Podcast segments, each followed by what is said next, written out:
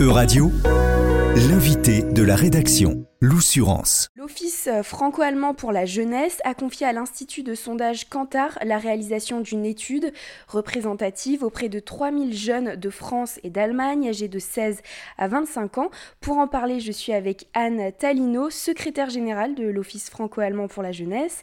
Est-ce que déjà vous pouvez nous présenter euh, bah, l'Office? Alors, l'Office franco-allemand pour la jeunesse, c'est une institution euh, qui a presque 60 ans au même moment, alors que nous sommes en train de célébrer le 60e anniversaire du traité de l'Élysée, donc c'était en 1963, le 22 janvier très exactement, il y a quelques jours, nous, euh, l'Office franco-allemand pour la jeunesse en est issu, il en est né six mois après, c'était le 5 juillet 1963. Donc notre mission, c'est la même que celle euh, qui nous a été euh, donnée lors de la création, c'est de rapprocher les les populations, les sociétés civiles françaises et allemandes euh, par la jeunesse, c'est-à-dire de créer des liens entre les jeunes Français et les jeunes Allemands alors, il y a 60 ans, il y avait vraiment cette idée de plus jamais ça. On sortait de 80 ans euh, de guerre euh, entre la France et l'Allemagne.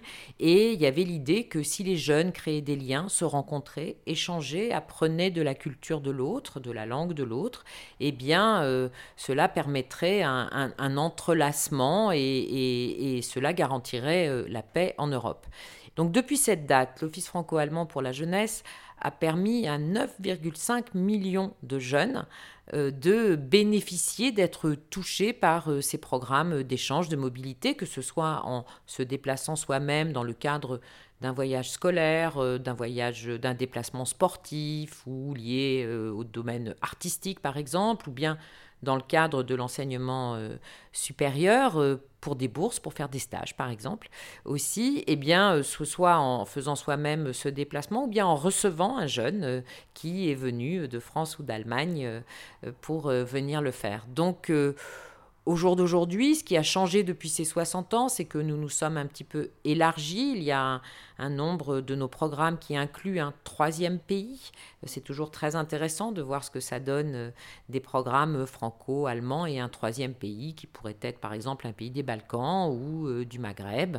Euh, donc nous avons évolué, nous avons aussi porté une attention très particulière aux jeunes moins favorisés, les jeunes pour qui ça paraît pas évident l'idée de les faire un séjour en Allemagne.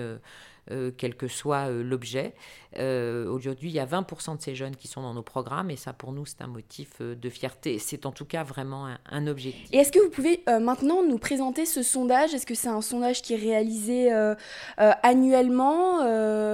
Voilà, est-ce que c'est une habitude dans, dans l'Office franco-allemand pour la jeunesse de faire ce sondage? Et puis, bah, qu'est-ce qui ressort de ce sondage? Alors, effectivement, euh, il y a eu des, enquêtes euh, comme, qui ont déjà été effectuées comme celle-là, mais la dernière, elle remontait à, que je dise pas de bêtises, mais je crois que c'est à 2002, c'est-à-dire euh, il y a 20 ans quasiment.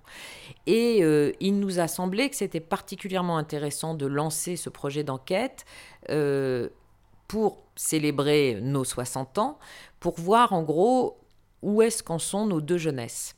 Euh, après la pandémie, dans les circonstances que nous connaissons, euh, la guerre en Europe, les sujets de développement durable qui s'imposent à nous et un, sentiment, en tout cas une, crise économique.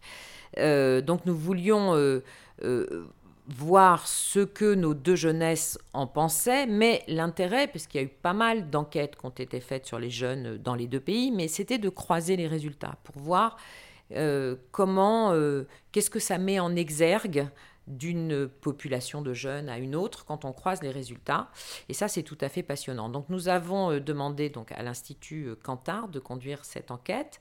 ce sont 3000 jeunes en tout dans les deux pays qui ont... L'enquête s'est faite de manière extrêmement sérieuse puisque en moyenne, ils ont passé entre, je crois, à peu près 18 minutes sur chaque questionnaire.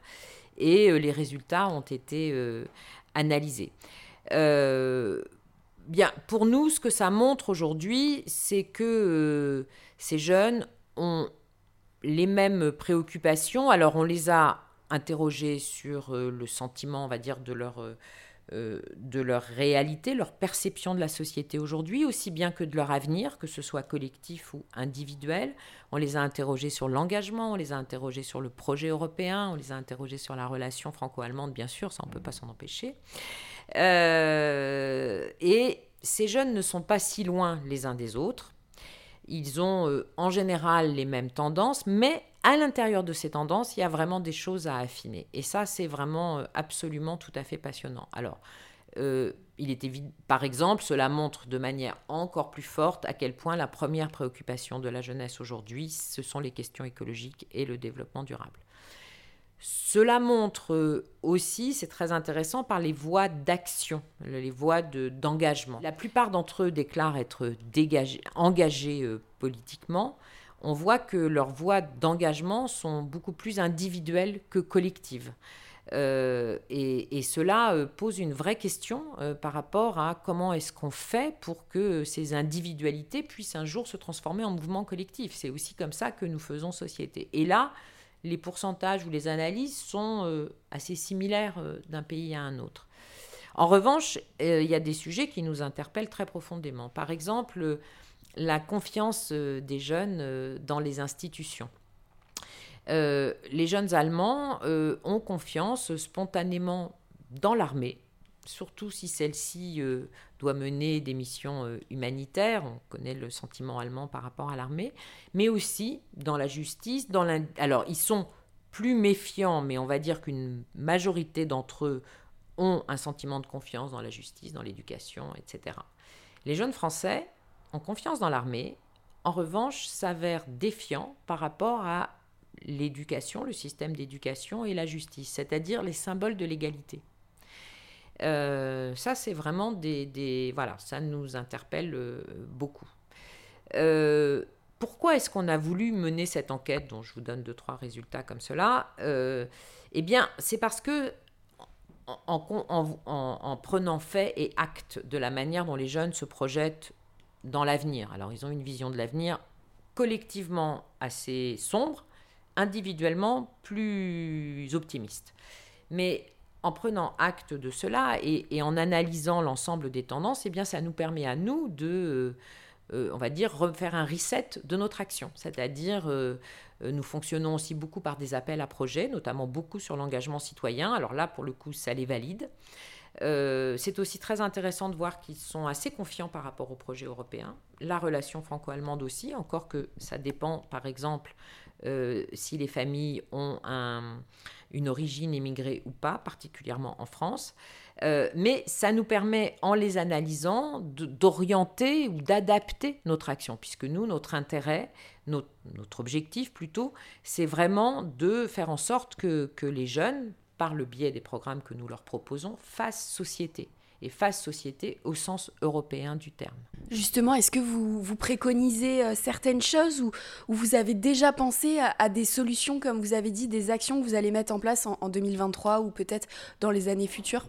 Cela va renforcer, je dirais, deux grandes priorités que nous avions, euh, qui étaient euh, tout ce qui concernait évidemment les sujets écologiques et de développement durable, c'est-à-dire comment soutenir les projets des jeunes euh, dans ce domaine, comment euh, les accompagner financièrement également, et, euh, et ça, ça, concerne aussi le projet d'engagement, comment faire en sorte que ceux-ci puissent être des acteurs, se sentent vraiment acteurs, ça ressort aussi beaucoup dans l'enquête, dans se sentent acteurs de leur propre vie, de leur propre destin. Donc il n'y a, pas vraiment de bon mot en français, en, anglais on dirait l'empowerment. Et donc soutenir tout ce qui peut contribuer au fait que les voix des jeunes soient entendues euh, sur les sujets écologiques et de développement durable, euh, par exemple. Et puis, les accompagner pour qu'ils soient, puissent être représentés dans les enceintes aujourd'hui euh, qui discutent de ces sujets, évidemment. sur l'engagement citoyen, nous avions soutenu un certain nombre de programmes. L'année dernière était une grosse année d'élection, enfin 2021-2022 en France et en Allemagne, et donc on a pu soutenir euh, nombre de programmes euh, dans ce domaine. Euh, mais nous souhaitons aussi qu'ils puissent s'engager pour l'Europe et donc on va commencer de, via des appels à projets, de soutenir des projets qui vont préparer les prochaines élections européennes qui auront lieu en 2024. Voilà, c'est pour vous donner un exemple. Très bien, bah merci beaucoup pour toutes ces précisions. De rien, merci à vous. Euradio vous a présenté l'invité de la rédaction. Retrouvez les podcasts de la rédaction dès maintenant sur euradio.fr.